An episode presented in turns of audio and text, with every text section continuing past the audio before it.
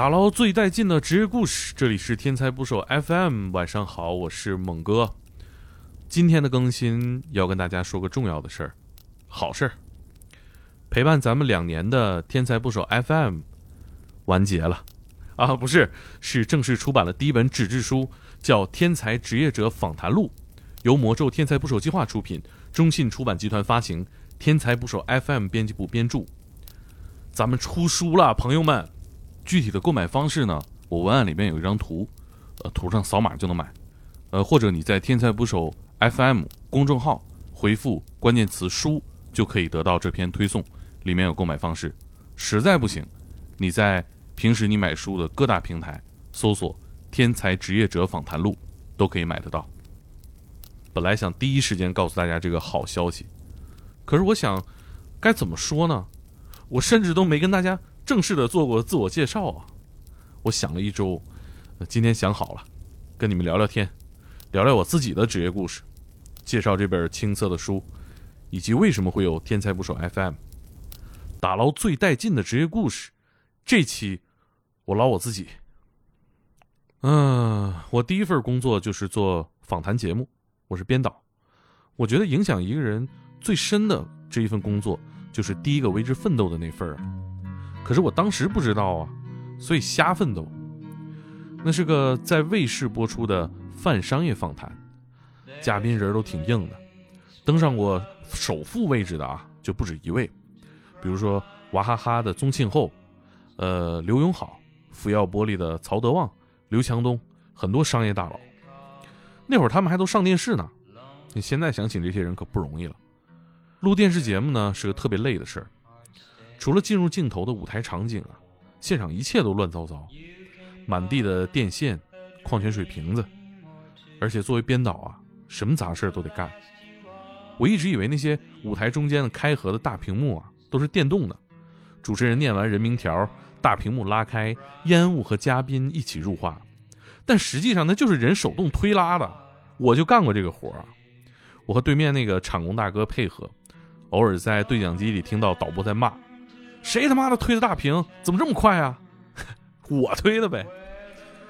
还有不少杂活，比如说逗笑观众。可能有些人还不知道，电视节目里镜头切换到观众的时候，那些哭啊、笑啊的反应画面，都是提前录好的，这叫热场。我就负责站在舞台中间，引导他们出现各种表情反应。摄像团队呢，全部都真枪实弹就位，听导播号令。他在手台里面喊啊，猛，让他们给我笑。就是在这个岗位上，我讲了人生中最炸的笑话，现场五十个观众，笑哭好几个。导播在耳边里边边笑边喊：“够了，够了，别他妈讲了！”摄像笑的手都抖了，拍不清楚了。但是啊，最后我也没学会怎么让他们哭，我还特意去观摩了我大学同学那个热场，他对着辽宁电视台。录制现场二百个观众，朗诵了一首歌颂母亲的诗歌，他哭了，现场都哭了，我也哭了，我哭咱们编导啊，真不容易啊。哦，对了，每期的观众呢也都是我找来的，有大学生、家庭主妇、退休的叔叔阿姨。录完节目呢，我还得跟着大巴车再把他们每个人都送回家。不送观众的时候呢，我跟车送道具，也是后半夜。那制片银哥是我哥们儿，到今天也是我最好的朋友。他的活儿就是负责把所有导演要的东西变成现实，带到舞台上。我们一起在一个商业访谈节目里搞过摊煎饼车、打拳的那种游戏机、按摩房的全套设备，一大堆怪玩意儿。录完节目之后呢，哪儿借的还哪儿。我们一起啊，跟着这个节目组的专属司机小王，在东五环狂飙。他把那个破金杯里的破毯子一掀开，一个破音响，点一首破歌，开到最大声。当时我就感觉，北京啥都好。这录节目呢，一个月一次，能见到这些大佬啊，大家都很兴奋。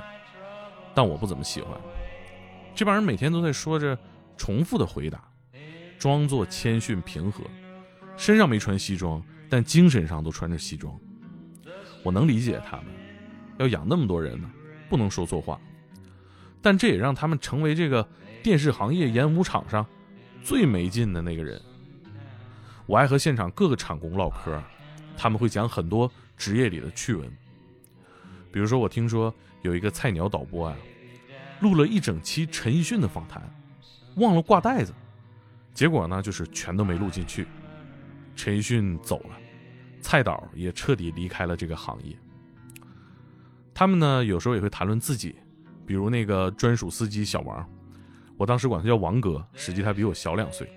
但是混社会混的比我早两年，这两年呢，他就开着他那个战损版的破金杯，油渍麻花到处拉活就这么个浪子啊，当时已经是两个孩子的爹了。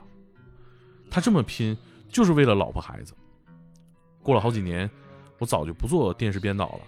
有一天我问银哥：“小王怎么着了？还运道具呢吗？”银哥说：“王总牛逼了，攒了些钱买了个帕萨特，拉专车呢，贼好。”这不比商业大佬有意思啊！哎，可能就是那时候开始吧，我就爱听周围人讲故事，讲自己的职业生活。也就是从那时候开始，我就不看电视节目了。我觉得聚光灯啊、摄像机啊、化妆师，一段好玩的对话根本不需要这些。后来我因为别的原因啊，改天详细跟大家说吧。总之就不做电视了，我开始做电影配音。这段经历呢，节目里偶尔提到过。电影行业里的人啊，能到后期配音棚的，要么是彬彬有礼的匠人，要么是处事圆滑的商人。跟他们能学着不少东西，但是很难听到那些热乎故事了。在录音棚里，传说比故事多，但那是另外一回事儿。不到我上麦的时候呢，我就玩手机，但是不能出声，我只能看微信里的各种文章啊。有个认识好几年的朋友，叫陈卓。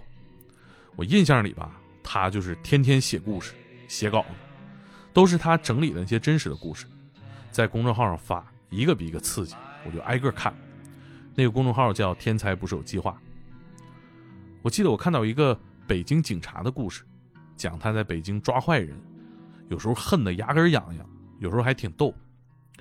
看完了之后，我总觉得罪案也离我很近。他也离我很近，他叫赵敢娥。有一天我看不下去了，因为我一直在脑补他的声音啊。既然离得这么近，为啥不能当面唠唠呢？我就跟陈卓联系，我说见见赵敢娥吧，想听他当面讲，肯定特别有意思。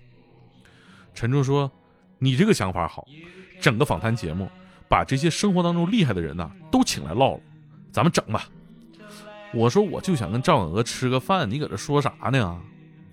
啊，他可能有这个对话的另外的解释版本啊。反正我印象里边就是稀里糊涂的，我又要做访谈节目了。第一期呢，嘉宾当然是赵敢娥，在呃东城区的一个胡同里，我们从下午聊到了天黑，他接了个电话，警队啊抓了个嫌疑人，他得赶紧过去了。挂了电话呢，客气两句就跑了，都被我录下来了。我想着这期怎么结束啊？就这么结束吧，让你们听听真正的警察工作是什么样的。后来有很多听众评论区里问说：“这个结尾真的假的呀？太像了。”我说：“当然是真的。”我剪这期的时候呢，也是在胡同里这个小屋啊，对面是北京特别有名的一个烤翅店，叫五哥烤翅，每个人最低消费二十串，到后半夜都有人。我剪节目剪到这个串店的香味都散了，应该是很晚了。打开门看着下着小雪的胡同，我想起了赵敢娥讲的一个杀人案。就在这样的胡同里，昏暗的光线，下着小雪，空无一人。一个男人呢，十年间杀了好几个女孩。我当时就有点害怕呀。这东西两边都能出胡同，但是我们那屋在中间，两边一样长，一样黑。我就顺着路走，最后越走越快，我都跑起来了。这也就是周围没人路过，要不然看着我一个二百多斤的壮汉在胡同飞奔，肯定比我还慌。二零一九年十二月一号，节目正式上线了，一经播出，差评不断呐。他们都说我插话，打断了嘉宾讲故事，把主持人删掉就完美了。但是我得问啊，朋友们，很多故事呢，你不去问，它就在你的世界中没发生过。提问是我记录的方式，咱们的节目就是我一个个问题问出来的啊。可能我问的不咋好啊，但是不问就啥都没有了。当然了，提问技巧是可以精进的。节目目前做了一百多期，已经没有人说我插话了。可不是我删评论啊，当初第一期骂我的评论都还在呢，你们可以去看看。你再回来听最近的节目，你发现我确实是牛逼了。这两年啊，做了一百多期节目，得到了一些平台的奖，有几十万人在各个平台收听咱们节目。在这个过程中啊，我也被我的职业改变了，我慢慢爱上了普通人。爱上了那些普通的职业，因为每个职业里都有自己的江湖和故事。我看他们讲起自己擅长的本领，都很喜欢。能给普通人一个表达自我的空间，代表自己的职业，代表自己，通过自己的职业故事来消除一些偏见。可能我们生活当中有限的精力接触不到更多职业，但能通过我们这个节目互相了解。听众里面有中学生，有父母带着自己的孩子听的。有个高三的同学说，因为听了侠女的职业故事，让他决定学法，未来成为一个律师。一个访谈节目能做到这样，真好。在社会上混，不管是什么职业，很多事儿我们自己决定不了。接受了命运的无常，能获得更多面对困难的勇气，咱们就不会被打倒。做了这个节目之后，所有勇敢生活的人，都让我佩服。我为他们所有人做节目。但是啊，有时候我也没底，不知道你们爱不爱听。咱们节目呢，往大了说，无非就是一段手机里的电波，它存在于各种媒介 APP。假如有一天手机消失了，我们的节目也就全军覆没了，了无痕迹呀。所以我一直想做一本书，纸质的，它能穿越电波送到你们手里，让我们认识时间更长，让大家都记住彼此，我觉得更好。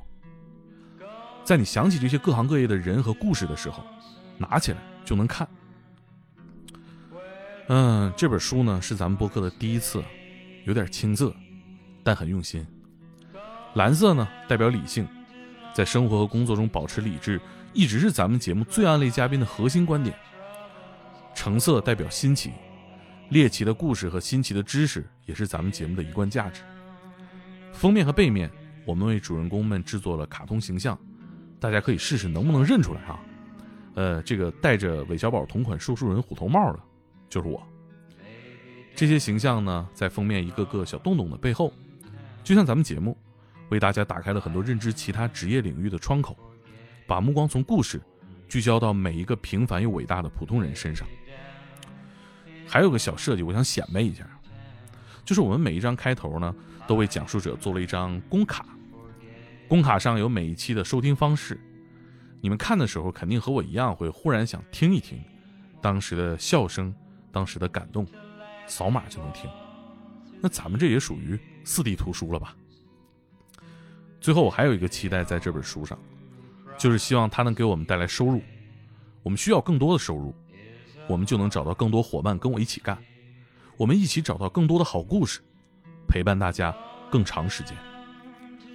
没什么不可抗力的话，三十年内呢，我不打算换工作了。这就是目前我的职业故事。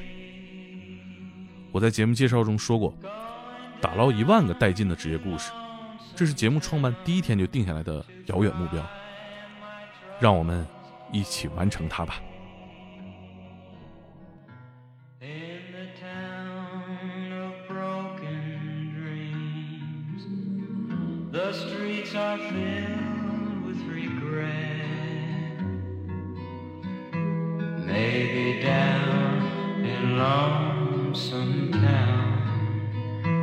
I can learn to forget.